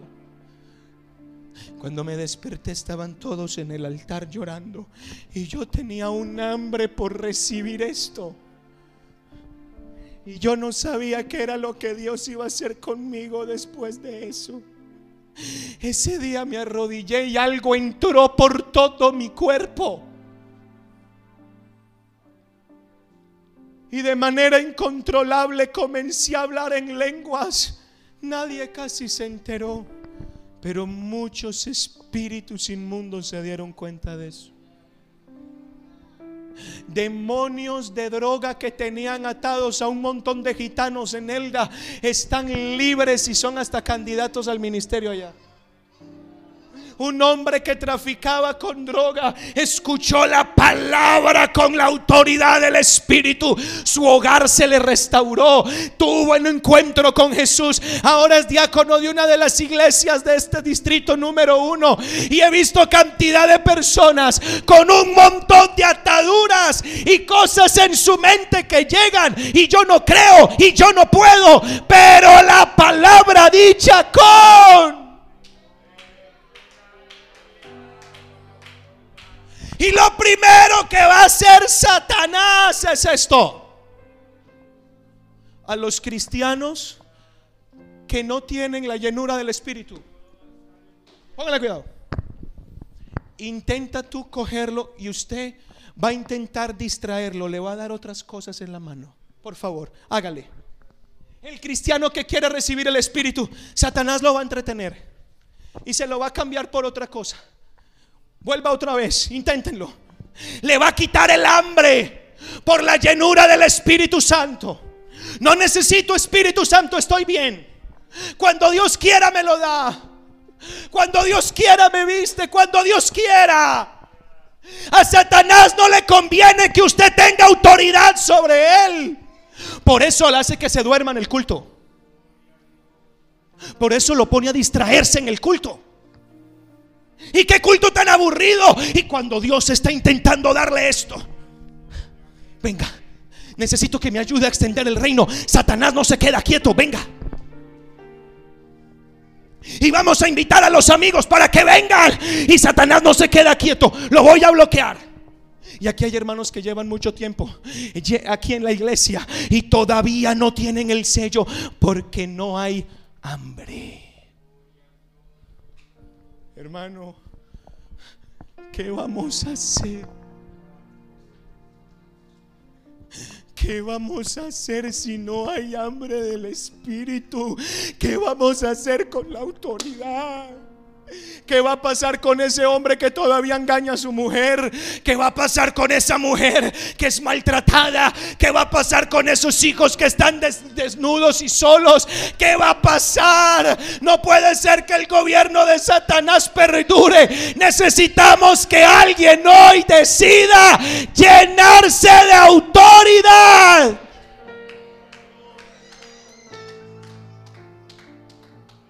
El Espíritu Santo está acá y le está hablando a alguien. Para Satanás es la cosa más, es el fracaso más grande cuando él, por encima de lo que él está haciendo, viene y echa mano. No. Cuando él ve esto, tiene que echar un paso para atrás. Ya. Llegó la autoridad. La autoridad del Espíritu. Pero como este es astuto, este va a hacer todo lo posible para que Él no la use. ¿Y sabe qué va a hacer? Le va a mandar dardos. Tú no puedes. Eres un fracaso espiritual. Dios no está contigo. Dios no te usa. Tú no tienes nada. Eres un cero a la izquierda. A nadie te va a hacer caso. Tú, eres un fracaso. ¿Te acuerdas de lo que hiciste? ¿Te acuerdas de lo que pasó la semana pasada? Y lo que está logrando es bajarte la autoridad, hacerte sentir que no tienes. Hermanos, hermanos, ¿Por qué ha permitido que el diablo lo confunda? y le haga sentir que usted es un cero a la izquierda. Por eso cantaba ahora, el diablo es mentiroso y quiere hacerte creer que eres un don nadie. Pero si algo él sabe es que eres hijo. Y aquí yo he visto gente.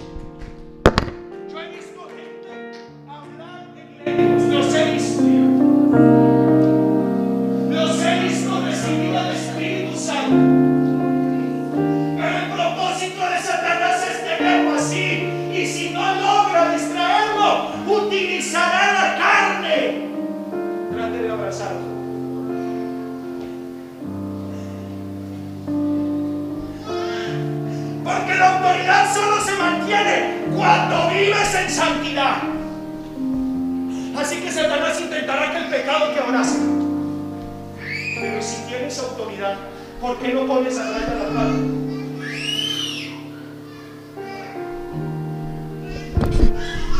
Si tienes autoridad, ¿por qué no bloqueas la carne? Si la tienes. Satanás quiere arrebatarte esto. Ve hermano, desde hace dos días me están pasando cosas. De verdad créame que yo no pensaba hacerlo. Hemos venido orando. La semana pasada tuvimos ayuno.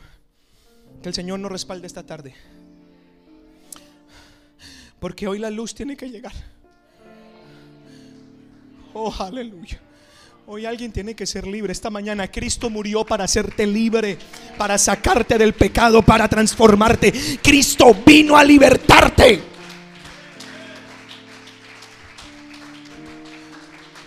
Para Satanás es un problema cuando la iglesia se llena del Espíritu. Y hemos comenzado a predicar Espíritu Santo en los matrimonios.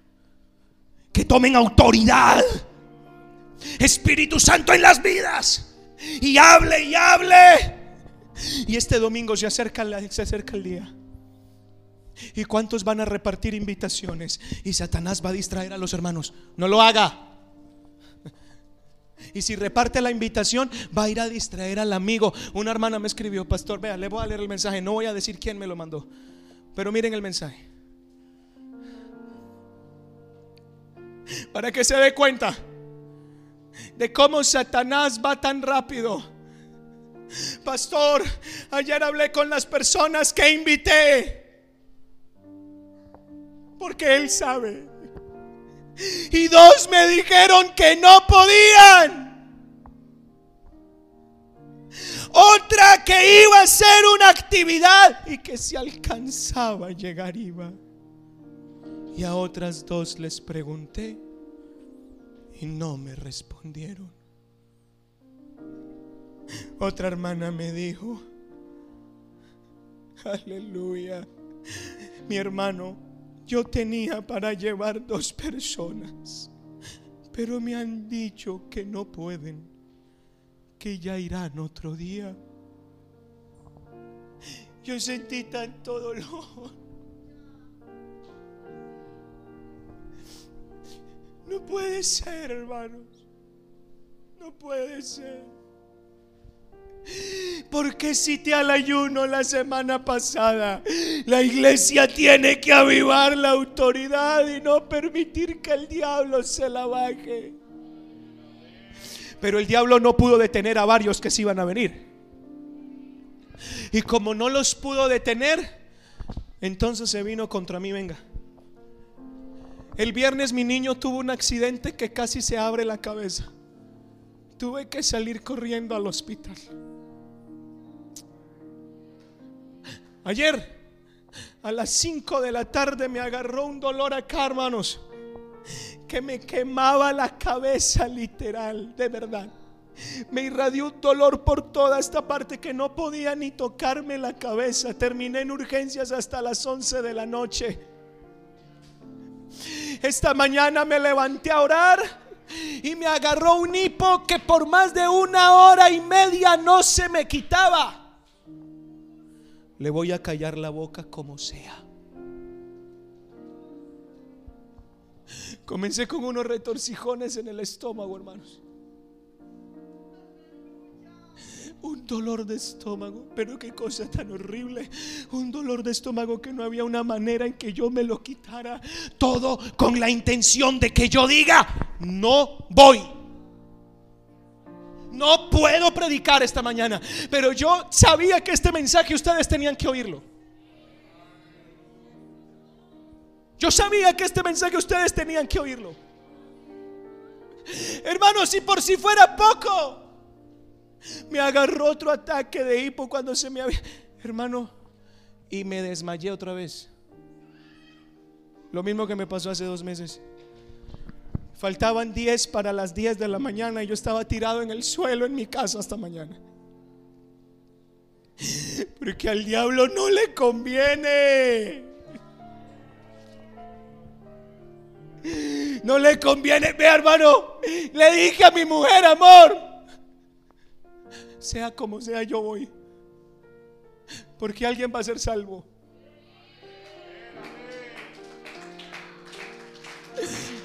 Y porque Dios le tiene que dar autoridad a alguien esta mañana. Este hombre, hermano, gracias, siéntate. Siéntate. Este hombre y su familia son la esperanza de todo un pueblo. Y la semana próxima los vamos a despedir. Va a ir a llevar la luz con una autoridad arganda. Bueno, Mauricio no se imagina lo que va a pasar. Porque hay gobernadores donde usted se va a meter en su reino para desbaratar sus fechorías. Por medio de la palabra de este hombre, matrimonios deshechos se van a componer. Por medio de la palabra de este hombre, enfermos serán sanos. Prepárese. Porque el diablo lo atacará a usted, atacará a sus hijas. No se deje callar la boca, hermano Mauricio.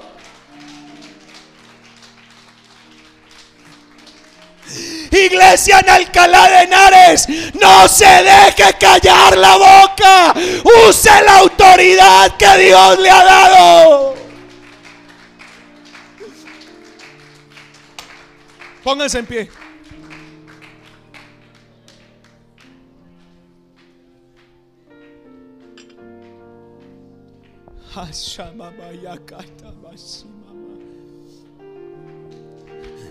El Evangelio tiene que ser predicado, la gente tiene que ser salva, pero no son los sermones bonitos, no son los pastores elegantes, es la autoridad del Espíritu. Y hoy vamos a romper muchas cadenas. Hay personas aquí atadas por un montón de cosas. Jesús los puede liberar ya, si usted puede creer. Hay cristianos a quien Satanás tiene adormilados con problemas, con situaciones, para que no usen la autoridad.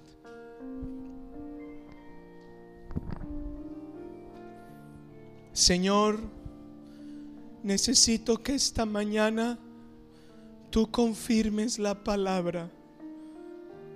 Confirma la palabra, Señor.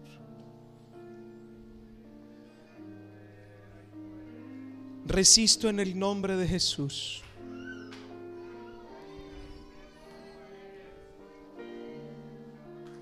Toda oscuridad en la mente de la gente que no conoce a Dios.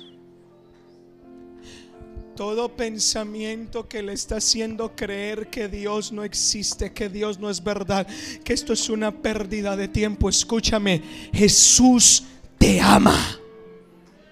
Jesús te ama. Jesús te ama. Y Él quiere darte nueva vida.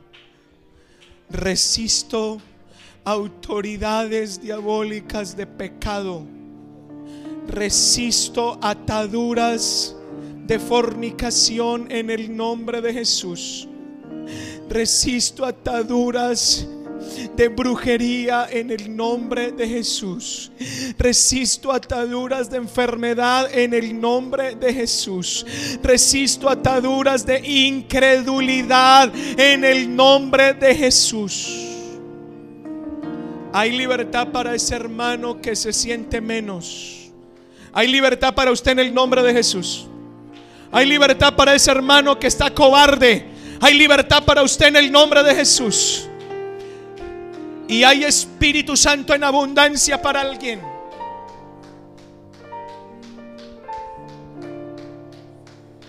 Hay Espíritu Santo en abundancia para alguien. Pastor, yo quiero recibir el Espíritu Santo porque quiero hablar. Esto es mucho más. Cuidado con ese que va con autoridad. Deje de correrle a los demonios, que los demonios le corran a usted ahora. Deje de correrle al problema, que el problema le corra a usted ahora. Hay un llamamiento en esta mañana a una persona que anhela la autoridad del Espíritu. Y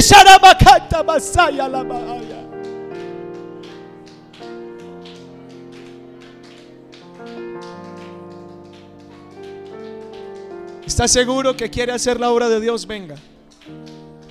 Voy a imponer mis manos sobre usted en el nombre de Jesús, como lo dice en la Biblia. Pondrán las manos y hablarán en otras lenguas en mi nombre.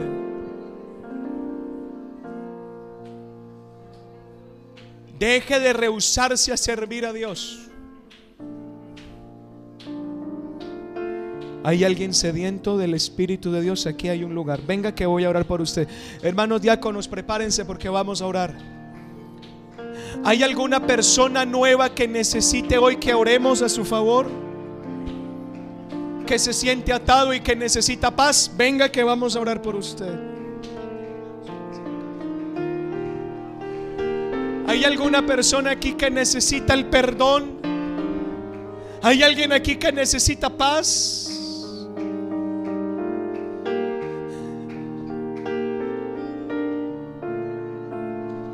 La autoridad del Espíritu, la autoridad del Espíritu, la autoridad del Espíritu.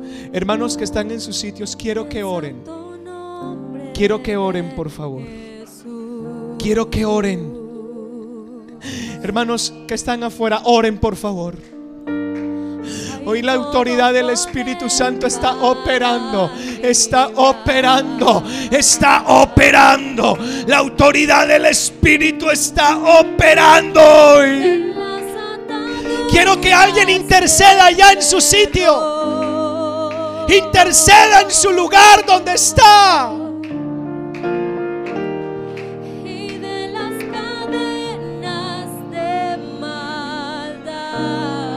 Interceda, hermano, interceda. Hay gente que está necesitada de que Dios lo toque. Invocando el nombre de Jesús.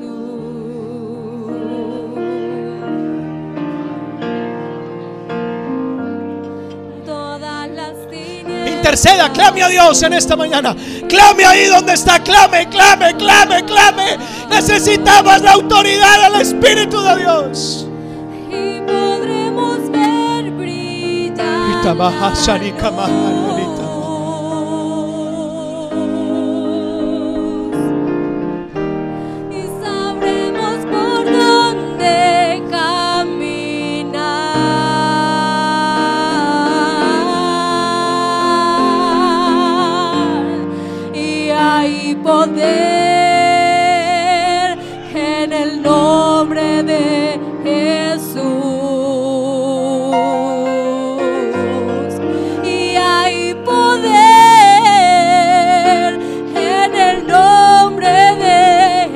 Dios está tocando personas en esta mañana. Autoridad del Espíritu. De una orden a eso que lo está atormentando y póngalo en su sitio en el nombre de Jesús.